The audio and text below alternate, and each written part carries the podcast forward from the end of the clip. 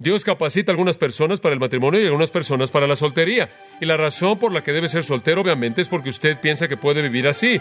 No es una tentación para usted y piensa que puede estar soltero y dar una atención de todo corazón concentrada a la extensión del reino.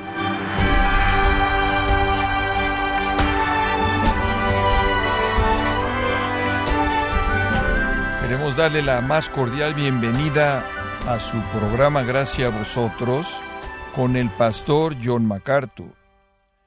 Es posible que le hayan enseñado que hay algunas cosas que simplemente no se discuten o de las que usted nunca habla. Sin embargo, la Biblia aborda todo tipo de temas, aun aquellos que parecen ser vergonzosos. Pero solo por dar un ejemplo, preguntarnos si aborda la Biblia temas como la educación sexual. Bueno, estimado oyente, el día de hoy, el pastor John MacArthur, en la voz del pastor Luis Contreras, nos muestra que el apóstol Pablo trató con este tipo de temas en la iglesia de Corinto. En la serie que estamos transmitiendo, El dilema del divorcio, en gracia a vosotros. 1 Corintios 7 es el comentario de Pablo de la enseñanza de Jesús. Muy bien, es el comentario de Pablo de la enseñanza de Jesús acerca del matrimonio y el divorcio. Él interactúa con la enseñanza del Señor, por ejemplo, versículo 10. A los casados yo mando, sin embargo, no yo, sino el Señor. Y ahora Él está mirando hacia atrás y diciendo, miren, les voy a decir algo acerca de estar casado que no viene solo de mí, sino que el Señor ya dijo esto. Él está mirando hacia atrás, intersectando, tocando lo que el Señor enseñó. Y después en el versículo 12, al resto digo, no yo, yo, no el Señor. Ahora Él dice, esto es algo nuevo, el Señor no lo dijo. Ya no estoy citando al Señor, Él no está diciendo que no está inspirado, amigos míos. Él se está colocando al mismo nivel con el Señor mismo, le está diciendo, el Señor no dijo esto, pero yo lo estoy diciendo, lo cual significa es tan importante como si el Señor lo dijo. Y usted podrá decir, ¿quieres decir que lo que Pablo dijo es igual de importante que lo que el Señor dijo? Es correcto, porque lo que el Señor dijo vino de Dios y lo que Pablo dijo vino de Dios, el Espíritu Santo, ¿verdad? Y no hay grados. Esa es la razón por la que tengo problemas con Biblias de letra roja. Las letras rojas no son más importantes que otras letras. Si usted quiere tener una Biblia de letra roja, está bien, simplemente sepa esto. Simplemente sepa que no es más importante, porque cuando Pablo lo dice, el Señor dice esto, y ahora yo digo esto, como el Señor lo dijo, cuando Él dice el Señor no dijo esto, pero estoy diciendo que Él se está colocando a un nivel igual con el Señor, y al final del capítulo, en el versículo 40, Él dice, yo sé que tengo el Espíritu de Dios. No solo les estoy dando mis opiniones, yo sé que tengo el Espíritu de Dios, aunque el versículo 25 dice no tengo mandato directo del Señor. Les estoy dando mi juicio y sé que es del Espíritu de Dios. Ahora permítame darle una idea del trasfondo para que entienda qué tuvo que enfrentar y es muy parecido a nuestra sociedad. Muy bien, Pablo entró en una situación corintia. El verbo corintianizar en el idioma griego significaba cometer pecado sexual. Entonces usted tiene una pequeña idea de cómo era Corinto, ¿verdad? Era un lugar vil, pecaminoso, miserable, putrefacto. Y cuando usted quería hablar acerca de ser una persona adúltera, vil, llena de lujuria, mala, usted lo llamaba una corintia. Entonces ese era el tipo de sociedad en la que esa pequeña iglesia nació un tipo de vida inmoral, vil, impío, estaban involucrados en adorar todo tipo de deidades. He estado en las ruinas de Corinto. He visto literalmente réplicas terribles de órganos humanos que están colgando por todos lados. Definitivamente fue un lugar en donde un tipo de adoración desviada ocurría, lo cual no era raro en sistemas paganos de adoración. Entonces una iglesia nació en ese lugar por el ministerio maravilloso del Espíritu de Dios a través del apóstol Pablo, como usted sabe, y ahora estas personas están viniendo a Cristo. Pero cuando vienen a Cristo, no están saliendo de un trasfondo conformado, circunscrito, de entender lo que es moral y lo que es ético. Vienen a Cristo en un estatus matrimonial absolutamente caótico. Entonces usted tenía todo este tipo de situaciones matrimoniales extrañas, nada más que la cuarta constituyó un matrimonio, como lo entendemos, con un pacto verbal y escrito ante la gente y demás. Y entonces la pregunta que viene a Pablo o los Corintios es, ¿qué hacemos con toda esta situación esta cantidad de personas que vienen a Cristo. ¿A quién le pertenecen? ¿Tienen el derecho de volverse a casar si son solteros? ¿Deben quedarse casando con el que están viviendo en una relación de contubernio? ¿Qué hacemos con este asunto del matrimonio y demás? Bueno, los corintios no saben qué hacer tampoco. Entonces, le escribieron a Pablo una carta. Pablo hace referencia a ella en el versículo 1 del capítulo 7. Dice ahora, acerca de las cosas que me escribisteis. Ahora eso nos da el contexto para el capítulo. Él va a responder sus preguntas, ¿verdad? Pero lo que él hace es que no nos dice las preguntas, él solo nos da las respuestas. Y si usted va a entender 1 Corintios 7, tiene que tratar de entender las preguntas, y eso es lo que es divertido en esto. Tenemos las respuestas, lo que tenemos que hacer es inventar las preguntas. Ellos hacen las preguntas y Él les da respuestas, y si tomamos las respuestas y vamos hacia atrás, creo que podemos entender las preguntas. Pero lo que Él hace en este capítulo es cubrir todas las categorías. Él cubre toda categoría aquí. Él responde preguntas acerca de personas solteras, personas casadas, personas casadas con creyentes, personas casadas con incrédulos, personas que ya están divorciadas y ahora están solteras, si se pueden casar o no, personas que son vírgenes, padres con hijas que son vírgenes, deben darlas en matrimonio o no, personas cuyos maridos o esposas han muerto, deben volverse a casar o no. Él cubre todas estas preguntas en este capítulo. Ahora veamos la primera pregunta que aparece realmente en los primeros siete versículos. Y vamos inclusive a ver el versículo 8. Esta es la pregunta que yo creo que hicieron. ¿Es el sexo físico no espiritual? Esa es la pregunta. Y la respuesta de Pablo viene comenzando en el versículo 1. No es bueno que el hombre toque mujer. Ahora, la frase toque mujer es la clave, es un eufemismo y significa tener relaciones sexuales. Eso es lo que significa. No está mal el no casarse, está bien ser soltero, está bien ser célibe. Él necesita decir eso. Entonces él dice, en respuesta a su pregunta, el celibato está bien. No quiero decir que está mal. Está bien, porque como puede ver, si Pablo dice, oh, no, no, no, no, no, nunca debe ser célibe. Entonces toda la gente que piensa que debe ser célibe toda su vida por causa del reino se va a sentir como que son desobedientes, y entonces él no puede imponer en todo mundo. Entonces él dice, muy bien, está bien, está bien, pero si va a causarle tentación a usted y usted se va a meter en pecado sexual, entonces usted debe tener su propia mujer y la mujer su propio marido. Me encanta la palabra propio, simplemente subraya eso. Eso es monogamia. Usted tiene su propia esposa y usted tiene a su propio marido, y ahí está. El estilo de vida entre los corintios hacía que fuera más difícil el estar soltero que casado. Digo, aquí estaban estas personas que decían, vamos a ser célibes por causa del Señor, y estaban viviendo en medio de una sociedad sexual en donde sería nada más que tentación constante. El celibato es bueno, el matrimonio es más común, el celibato es tentador. No se quede soltero si le va a causar que usted cometa pecado sexual. El versículo 3 dice esto, y le voy a decir una cosa, no hay lugar para el celibato dentro de un matrimonio. Que el marido cumpla con su mujer su deber, la deuda, y lo mismo la mujer con el marido. En otras palabras, si ustedes se casan, entonces no hay lugar para el celibato. No pertenece a un matrimonio. Esa es la deuda. Lo que eso significa es la obligación. Cuando usted se casó, usted entró en una obligación de satisfacer la necesidad física de su cónyuge. Ese es un lugar en donde las escrituras afirman la sumisión mutua. Versículo 4, la mujer no tiene potestad sobre su propio cuerpo, sino el marido, y de la misma manera también el marido no tiene potestad sobre su propio cuerpo, sino la mujer. En otras palabras, usted se dio el derecho a su propio cuerpo, le pertenece a su cónyuge y es su deuda. Y entonces, versículo 3, en el presente imperativo, el marido continuamente esté cumpliendo con su esposa, pagándole la deuda y de la misma manera la esposa, de manera implícita, manténgase ella pagando la deuda que le debe a su marido. En otras palabras, la relación sexual en el matrimonio debe ser algo que se da de manera continua, una sumisión continua el uno al otro, y créame, cuando esto no sucede, destruye matrimonios. Es como un escritor antiguo dijo, una intoxicación bendita y valiente en medio de la misma, es como una intimidad que está creciendo de dos vidas que son mezcladas a partir de esa dimensión física y las otras dimensiones se funden en un vínculo de amor inquebrantable. Y esto es parte de un matrimonio. El matrimonio no es un lugar para el celibato. Entonces usted no es más espiritual si se abstiene en su matrimonio. Y quiero que quede claro esto porque hay algo de enseñanza que se está promoviendo en la actualidad que usted puede adquirir una mayor cantidad espiritual al abstenerse de relaciones físicas en su matrimonio. No crea eso. Porque lo que sucede en el versículo 5 debe ser mencionado a la luz de esa enseñanza. Dejen de privarse el uno al otro, dejen de negarse el uno al otro, a menos de que sea por consentimiento, esto es por consentimiento mutuo, durante un periodo breve de tiempo para entregarse a la oración y vuélvanse a juntarse, no sea que Satanás sostiente por su falta de dominio propio. En otras palabras, si usted trata de abstenerse por alguna razón espiritual, usted no solo cumple uno espiritual, sino que va a cumplir uno malo, porque usted va a colocar a la persona en la posición de verse tentado por Satanás mismo. Usted no debe ser eso. Entonces, bajo el disfraz de espiritualidad supuesta, usted va a crear tentación. Y la gente dice, bueno, ¿por cuánto tiempo debemos abstenernos? ¿O cuánto tiempo es recientemente esta enseñanza que se está promoviendo? Debemos abstenernos por propósitos espirituales 14 días al mes. Ahora, algunos matrimonios literalmente serán destruidos por eso. Serían devastados por eso, porque toda persona es diferente y las necesidades de la gente son diferentes. Lo único que el Nuevo Testamento dice es que debemos entregarnos de manera total al cónyuge. Ahora, cuando la gente está promoviendo esta abstinencia de 14 días al mes como un medio de desarrollo espiritual, es de hecho un medio para llegar a la tentación satánica en la mayoría de los casos, pero lo que están haciendo es regresar, como puede ver a Levítico 15, y se lo voy a dar rápidamente.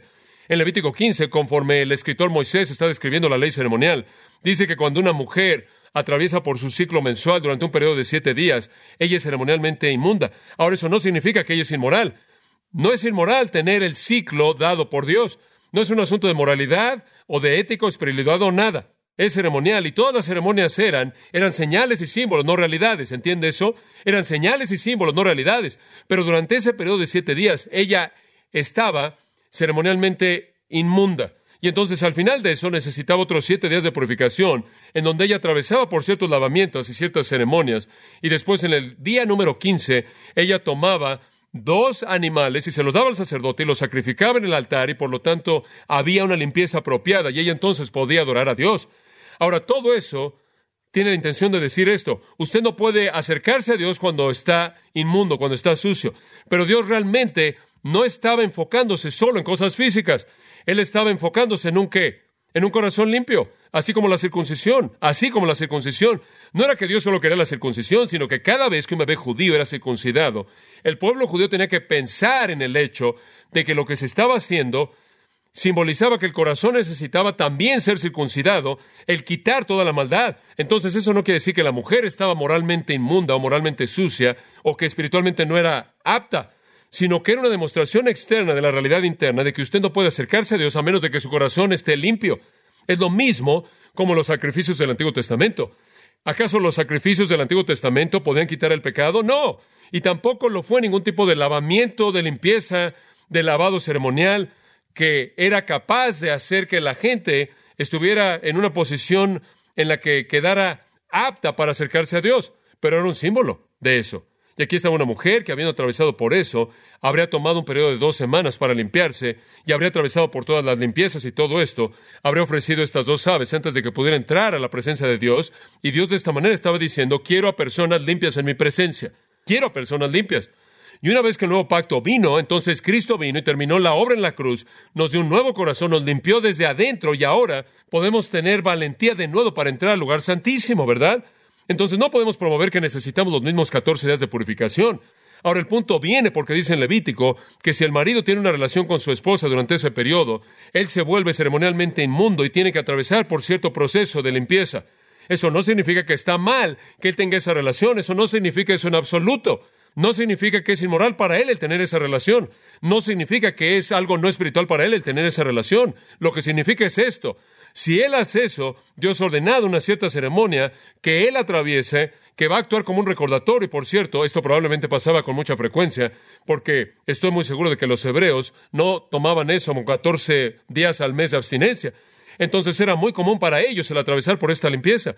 Y realmente creo que Dios dio esta limpieza en particular, conectada con ese acto de relación entre marido y mujer, porque sería tan común que ellos de manera común habrían atravesado por esa ese proceso de limpieza, recordándose de manera común a sí mismos que se deben acercar a Dios con manos limpias y un corazón puro. Simplemente era simbólico. Y mi pregunta a la persona que promueve los 14 días de abstinencia es que cuando terminan los 14 días de abstinencia, entonces va a tener que pedirle a esa mujer que se encuentre dos aves, un sacerdote y un templo en algún lugar para hacer un sacrificio, porque o la cruz elimina todo eso o nada de eso. Ahora, cuando usted llega al Nuevo Testamento, usted no tiene nada de eso. Cuando usted llega al Nuevo Testamento, el texto dice, usted continuamente se entrega el uno al otro y no dejen de hacer eso a menos de que sea por consentimiento mutuo, por la oración, por algún asunto que está cargando su corazón y eso se vuelve algo que no les preocupa, pero fuera de eso, usted se entrega el uno al otro y no se va a volver más espiritual. Usted le va a dar a Satanás una oportunidad de tentarlo y echar a perder su matrimonio. Ahora tenemos que ver el final del antiguo pacto. Hubieron muchas ceremonias en el antiguo pacto que no mantenemos en la actualidad y si usted va a tomar ese, entonces tiene que llevar con eso mucho equipaje, con ello muchas cosas, junto con muchos carneros y muchos corderos, y tratar de encontrar al sumo sacerdote y al templo no va a ser fácil, porque el último que conocemos fue destruido en el 70 después de Cristo. Pero como puede ver, cuando usted trata de tomar los símbolos ceremoniales del antiguo pacto y arrastrarlos y meterlos al nuevo, usted está haciendo exactamente lo que el apóstol Pablo le dijo a los colosenses que no hicieran. Él dijo, esas cosas son sombra y una sustancia, pero la realidad es Cristo y una vez que la realidad vino, no dejen que nadie los obligue y los lleve a las sombras, eso es todo. Inclusive en ese entonces no era un asunto moral, solo era ceremonial. Un hombre podía tener una relación con su esposa en donde fuera, obviamente, tiene el sentido de que estuviera bien y fuera honorable y una que se disfrutara de manera mutua. Y entonces el texto está respondiendo a la pregunta, ¿el sexo no es espiritual? Claro, no, Dios lo inventó, Dios lo diseñó y Dios quiso que fuera para la satisfacción del hombre y no hay satisfacción en la vida que pueda llegar a ese nivel, es algo maravilloso. Y no somos llamados en la Biblia a abstenernos de él, somos llamados en la Biblia a disfrutarlo al máximo nivel posible para que podamos edificar juntos una intimidad tremenda y profunda que va a durar por toda la vida. Entonces, no hacerlo es darle a Satanás la ventaja. Ahora observen el versículo 6, habiendo dicho eso, él dice, yo hablo esto debido a mi conciencia, a mi permiso, teniendo que ver con la idea de conciencia, no por mandato. Él dice, no estoy mandando que la gente se case, solo estoy consciente del hecho de que la mayoría de la gente necesita eso. Él dice, lo que yo conozco de la vida me dice que está bien ser célibe, pero para evitar la fornicación, más vale que usted tenga su propio marido o su propia mujer, y una vez que se casen, no dejen que nadie les imponga algún tipo de mandato de abstinencia. Hebreos 13:4 dice que el matrimonio es honorable y el hecho, la cama sin mancilla. La cama sin mancilla. Es un lugar santo y sagrado. Y entonces él dice, les estoy diciendo esto porque estoy consciente de estas cosas. Y después él dice esto en el versículo 7. Yo quisiera que todos los hombres fueran como yo. Digo, él dice, hay un sentido en el cual a mí me gustaría que toda persona fuera soltera y célibe. Él era célibe. Ahora él quizás habría sido casado, como algunos dicen. Estando en el Sanedrín indica que usted tenía que ser casado. Su esposa pudo haber muerto. Ella definitivamente es una mujer olvidada si ella vivió, por lo menos en términos de revelación bíblica, pero no es soltero y él está diciendo, a mí me gustaría que todos los hombres fueran como yo. Y él dice esto porque él se da cuenta de que al ser soltero hay gran libertad. Hay gran libertad. Por ejemplo, ve el versículo 29. Él dice, el tiempo es corto. Queda que aquellos que tienen esposas vivan como si no tienen, y los que lloran lloren como si vivieran como si no lloraran, los que se regocijan como si no se regocijasen. En otras palabras, en cierta manera tiene que desviarse, tiene que dejar las cosas de la vida, porque el tiempo es corto, enfoques en las cosas divinas. Y después en el versículo 32 él dice, me gustaría que no tuvieran ansiedad, me gustaría que no tuvieran cuidado como yo. Hay algo en ser soltero, hay una realidad en la que usted no se preocupa por muchas cosas. No tiene que cuidar de una esposa, hijos y todas las cosas que van de la mano. Es una relación libre de ansiedad en ese sentido. Dice usted, bueno, yo soy soltero y no estoy libre de ansiedad. Bueno, quizás esa es una buena indicación de que debería estar buscando el matrimonio. Y si usted está luchando con sus deseos físicos y es soltero, entonces más vale que rebaje su estándar para que no esté esperando que el Adonis local se aparezca y simplemente se conforme con un hombre que tiene un corazón que ama a Dios y ustedes, hombres, más vale que tomen una mujer que tiene un corazón también para Dios en lugar de estar luchando ahí en medio de la jungla de su propia tentación, cuando Dios quiere satisfacer y enriquecer su vida con alguien que tiene los mismos valores que usted tiene en Jesucristo, y deje de restringirse a sí mismo a algunos estándares torpes que el mundo ha establecido. Ahora, el don que Dios da, ese se lo da a algunos. Observe el versículo 7. Me gustaría que todos los hombres fueran como yo. Me gustaría que todos los hombres fueran como yo, pero todo hombre tiene su don de Dios. Uno de esta manera y otro de esa manera. Él dice, miren, yo no voy a discutir con el don de Dios. Yo no quiero que la gente que necesita casarse trate de vivir una vida célibe, por lo menos no viajando en mi equipo misionero, eso no ayuda. Yo solo sé que Dios quiere que algunas personas sean solteras, algunas personas casadas, y si Dios lo quiere casado, entonces cásese. Deberá tener a su propia esposa. Ahora, yo creo que en el versículo 7, ahí está definitivamente un don de Dios en esta área. En otras palabras, Dios Dios capacita a algunas personas para el matrimonio y a algunas personas para la soltería. Y la razón por la que debe ser soltero, obviamente, es porque usted piensa que puede vivir así. No es una tentación para usted y piensa que puede estar soltero y dar una atención de todo corazón concentrada a la extensión del reino. Vea más adelante al versículo 32. El que no está casado se preocupa por las cosas que pertenecen al Señor, cómo puede agradar al Señor. El que está casado tiene cuidado de las cosas del mundo, de cómo agradar a su mujer, y él está dividido y para la virgen, a la mujer no casada, versículo 34, tiene cuidado de las cosas del Señor para que sea tanto santa en cuerpo y en espíritu, pero la que está casada tiene cuidado de las cosas del mundo, de cómo puede agradar a su marido. En otras palabras, usted lleva un paquete cuando usted se casa. Dice usted, bueno, necesito eso, está bien. Y si lo necesita, entonces necesita casarse, quiere casarse. Pero si usted puede quedarse soltero y no es una tentación para usted, entonces tiene una oportunidad maravillosa, emocionante que Dios le ha dado a usted de vivir su vida para la extensión del reino de Dios. No solo quédese soltero porque no quiere hacer un compromiso y después trate de pelear su vida entera con la tentación. Haga un compromiso con quedarse soltera porque usted cree que Dios lo ha dotado en esa área. Usted no necesita la satisfacción física que el matrimonio trae y puede verse a sí mismo totalmente entregado a Jesucristo. Eso es algo maravilloso. Inclusive él profundizó aparentemente quien fuera que haya dado este mensaje en la iglesia corintia. Motivó a tantas personas que algunos de los padres no querían entregar a sus hijas en matrimonio, quizás estaban tratando de retener a sus hijas del matrimonio, lo cual habría sido una frustración terrible para sus hijas. Creo que Pablo se refiere a eso en el versículo 36. Si un hombre cree que se conduce a sí mismo de manera no apropiada hacia su virgen, este es el padre de una hija, si ella pasó la flor de su edad y necesita y él no peca si la deja casarse. Aquí hay un hombre, tiene esta hija hermosa que quiere casarse y él dice, no, eres para el Señor, voy a mantenerte soltera para el Señor. Y ella está diciendo, yo no quiero estar soltero para el Señor, papá, yo quiero Alberto. Y él está dándole este discurso espiritual y todo lo que ella quiere es un marido e hijos. Y entonces Pablo, mira, déjala que se casen. Alguien le había dado a él algún tipo de plática de la abstinencia, lo cual estaba fuera de línea con la verdad de Dios.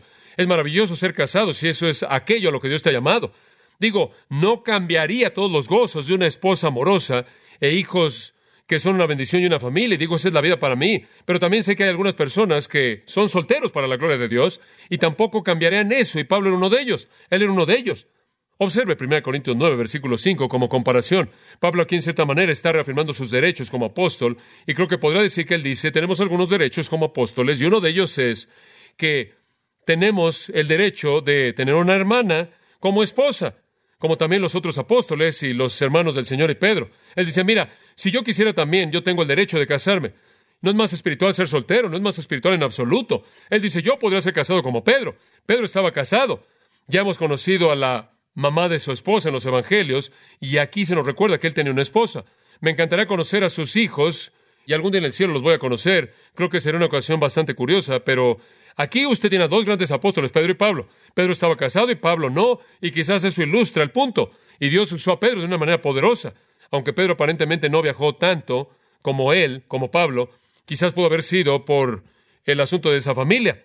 Pablo tenía esa libertad, esa libertad única, pero él dice, mira, tengo el derecho de tener una hermana como esposa, así como todo mundo es un derecho y un privilegio que tengo. El matrimonio es algo maravilloso y honorable, algo bendito, y la soltería es solo para personas que pueden ser solteras para la gloria de Dios, no solo por causa del compromiso o porque han establecido algún estándar mundano con quien se quieren casar y nadie llega a ese estándar. Por cierto, hay un par de notas al margen en este versículo que no puedo resistir mencionar. Dos cosas que Pablo comenta acerca de una esposa. Ella necesita ser guiada y ella debe ser una hermana. Esa es una afirmación maravillosa de lo que la Biblia dice acerca de la responsabilidad masculina de ser la cabeza y guiar a su esposa. Y no quiero decir con esto que le pongan un anillo en la nariz y le están arrastrando por todos lados. Creo que lo que está diciendo aquí es darle guía y dirección a ella. Esa es la intención de Dios y ella no solo debe ser la que sigue, una que debe ser guiada, sino una que entiende que es la ayuda idónea y también debe ser una hermana. Esto es que está en Cristo y tiene derecho a eso. La pregunta entonces, creo, en los primeros versículos de 1 Corintios es, ¿el sexo es no espiritual? Y la respuesta es que no. Está bien si usted no se mete en eso. Está bien si usted es virgen hasta que vaya al cielo. Está bien, es honorable, es maravilloso. Si Dios lo dota para eso y lo llama para eso y lo aparta para el reino. Si usted se ha casado de manera formal y ahora otra vez está soltero, quizás a través de la muerte o el divorcio, usted o es viudo o divorciado y tiene toda razón para ser soltero porque ha perdido a su cónyuge, entonces debe pensar en primer lugar, oye, quizás Dios me quiere soltero, eso es honorable y está bien, es bueno, a partir de ahora puede ser célibe y glorificar a Dios, pero el matrimonio también glorifica a Dios. Simplemente depende en cuál es su don. Esa es la primera pregunta. Inclinémonos en oración. La palabra de Dios es tan práctica y Padre, estamos tan agradecidos porque habla a nuestra vida, nos toca en donde vivimos el genio divino de sus verdades, oh, cómo penetra nuestros corazones, nos conoce. Sabemos que fue escrita por Dios porque escudriña los lugares secretos de nuestros corazones. Gracias por lo que nos has enseñado hoy y lo que nos has recordado. La santidad, la maravilla, la belleza del matrimonio, la belleza de la soltería para la gloria de Dios, por la capacidad del Espíritu, por causa del reino. Padre, mi oración es que cada uno de nosotros entienda a qué nos has llamado. Sea ser soltero que no seamos estorbados por la ansiedad del mundo, sino libres de cuidados para las cosas del Señor. Ser solteros por causa de la extensión del reino. Te damos gracias por lo que hemos aprendido también del matrimonio, que es bueno, que toda persona debe tener su propio cónyuge para evitar el pecar y en esa unión debe haber una entrega continua del uno al otro, porque esto cierra la capacidad de Satanás de tentarnos en esa área tan vulnerable. Y si tan solo podemos estar satisfechos en esa área, podemos sostener una relación de amor íntima, emocionante, feliz de por vida. Entonces bendice los matrimonios, bendice a los solteros. Lloramos por aquellos que están en la encrucijada haciendo la pregunta, ¿tengo el derecho de volverme a casar? ¿Debo casarme por primera vez? ¿Dios me ha llamado a la soltería? Oramos que tú respondas el clamor de sus corazones también. Y para aquellos, Padre, que desean casarse, pero no han encontrado al cónyuge correcto, tráeles esa persona correcta aquel con quien compartan los valores de la fe y el amor de Cristo, un hermano, una hermana, para que se vuelvan uno en ti. En el nombre de Cristo. Amén.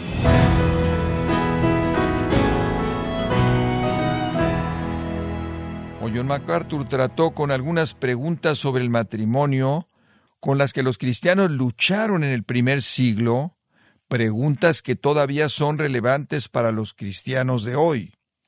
En la serie, el dilema del divorcio, aquí en gracia a vosotros. Estimado oyente, quiero recomendarle el libro El dilema del divorcio, en donde John MacArthur le ofrece consejo bíblico para entender el difícil y en ocasiones doloroso tema del divorcio, enseñando desde la palabra de Dios cómo llevar a cabo un compromiso en el matrimonio que sea permanente. Adquiéralo en la página de gracia.org o en su librería cristiana más cercana, recordándole que puede descargar todos los sermones de esta serie El Dilema del Divorcio, así como todos aquellos que he escuchado en días, semanas o meses anteriores, animándole a leer artículos relevantes en nuestra sección de blogs, ambos en gracia.org. Si tiene alguna pregunta o desea conocer más de nuestro ministerio, como son todos los libros del pastor John MacArthur en español, o los sermones en CD, que también usted puede adquirir, escríbanos y por favor mencione la estación de radio por medio de la cual usted nos escucha en gracia a vosotros.